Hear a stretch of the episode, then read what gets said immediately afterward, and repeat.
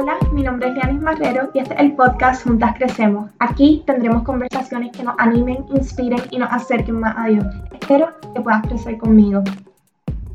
Hola chicas, bienvenida a Juntas Crecemos. Estoy muy feliz de estar aquí nuevamente. Sé que he estado desaparecida, así que me siento muy contenta de poder estar creando contenido nuevamente, de poder estar grabando este episodio.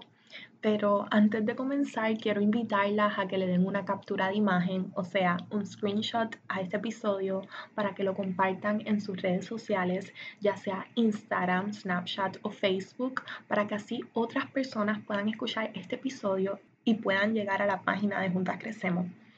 Hoy quiero darle las gracias por estar aquí y si es tu primera vez escuchando, quiero darte la bienvenida. Hoy estaré hablando de un tema muy especial quiero hablarle a la chica que se siente decepcionada, específicamente a la chica que se siente decepcionada con Dios. Quiero hablar de esto porque muchas veces nos sentimos decepcionadas y frustradas y no le decimos a nadie. Muchas veces nos decepcionamos con Dios porque pensamos que hicimos todas las cosas correctas, pero aún así no obtuvimos lo que queríamos. Y cuando Dios no actúa de la manera en que pensamos que Él debe actuar, es fácil decepcionarnos con Él. Es fácil dudar de Dios cuando las cosas no ocurren como pensamos que deben ocurrir.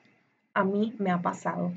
Y es necesario hablar de esto porque es real. No podemos pretender estar felices o agradecidas todo el tiempo. Dios no nos pide estar felices todo el tiempo. Incluso Él habla de que hay una temporada para todo debajo del cielo. Y hoy quiero hablar de las temporadas difíciles y las temporadas de espera porque si no lo hacemos, lo que usualmente termina pasando es que nos alejamos de Dios. Así que si hoy te sientes frustrada o decepcionada con Dios, quiero que sepas que no has sido la única. A mí me ha pasado. Incluso a muchas personas en la Biblia les ha pasado. Por ejemplo, a los israelitas en el desierto les pasó. Ellos se quejaron y le cuestionaron a Dios en varias ocasiones, a pesar de haber visto el milagroso mar rojo abrirse para darles un camino, ellos estaban enojados y obsesionados con Dios porque Él no actuaba como ellos pensaban que debía hacerlo. Y a nosotras muchas veces nos pasa lo mismo cuando lo que Dios hace en nuestra vida no es como lo planeamos o lo queremos.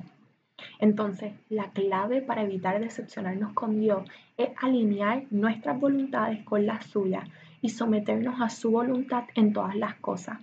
Y sé que someter suena como una palabra agresiva, pero la realidad es que si confiamos en Dios con todo nuestro corazón y tenemos fe en Él, hacerlo no es difícil. Cuando entendemos que la voluntad de Dios para nuestras vidas es buena y agradable, no nos molesta decirle a Dios, Dios, que se haga tu voluntad en mi vida.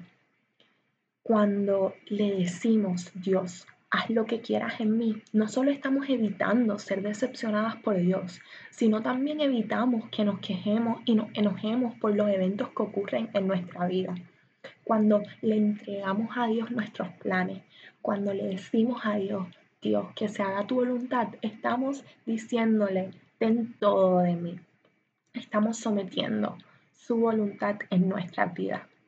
Y si queremos comenzar a vivir una vida sin queja y sin confusión, necesitamos entender y aceptar que la voluntad de Dios y el tiempo de Dios es perfecto, aunque no lo entendamos.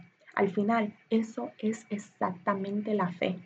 Así que si estás decepcionada con Dios, quiero aconsejarte a que en vez de quejarte de Él con tu amiga, con tu pareja o incluso con tu mamá, vayas donde Él directamente y le hables.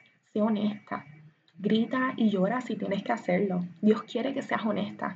Si han leído los salmos en la Biblia, se darán cuenta que eso era lo que hacía David. Él se expresaba con Dios, le mostraba todo a través de la oración. Lo más hermoso es que cuando lo hacemos, Dios se inclina a nosotras, intercede por nosotras. En Salmo 18:6, David nos dice que en su angustia él invocó a Jehová y Dios lo oyó y se indignó. O sea, Dios es tan buen padre que se indigna cuando nos ve sufrir. Cuando vamos donde Él con nuestras angustias, Él intercede por nosotras.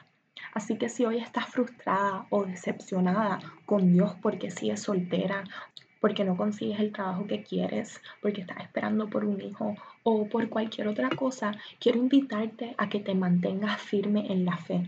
Quiero que sepas que Él no ha terminado contigo. Dios sigue trabajando aunque no lo veas o lo comprendas.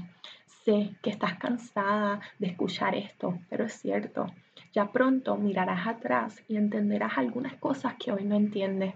Yo sé, yo sé que es fácil quitarse cuando estamos en medio de las pruebas y tormentas, pero hoy Dios quiere invitarte a que te mantengas firme, a que confíes en Él verdaderamente y a que esperes en Él.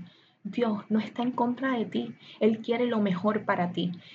Y yo sé que es difícil entenderlo cuando estamos pasando por temporadas de escasez, por temporadas difíciles, pero tenemos que entender que tener fe no es fácil, no siempre se va a sentir bien. Sin embargo, estamos llamadas a tener fe aunque no lo entendamos. Ahí es cuando maduramos en la fe, es ahí cuando Dios nos está preparando para algo mucho mejor y bueno. Así que hoy quiero recordarte que cuando Dios no actúa como piensas que debe actuar, no es porque Él sea incapaz de hacerlo, es simplemente porque Él elige no hacerlo. Dios elige actuar o no de acuerdo a su perfecta voluntad a fin de lograr sus propósitos, sus justos propósitos.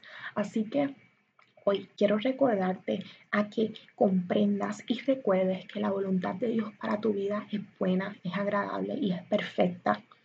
Y que no olvides que los planes de Dios para ti son buenos y están llenos de fruto. Que tengas una bendecida semana.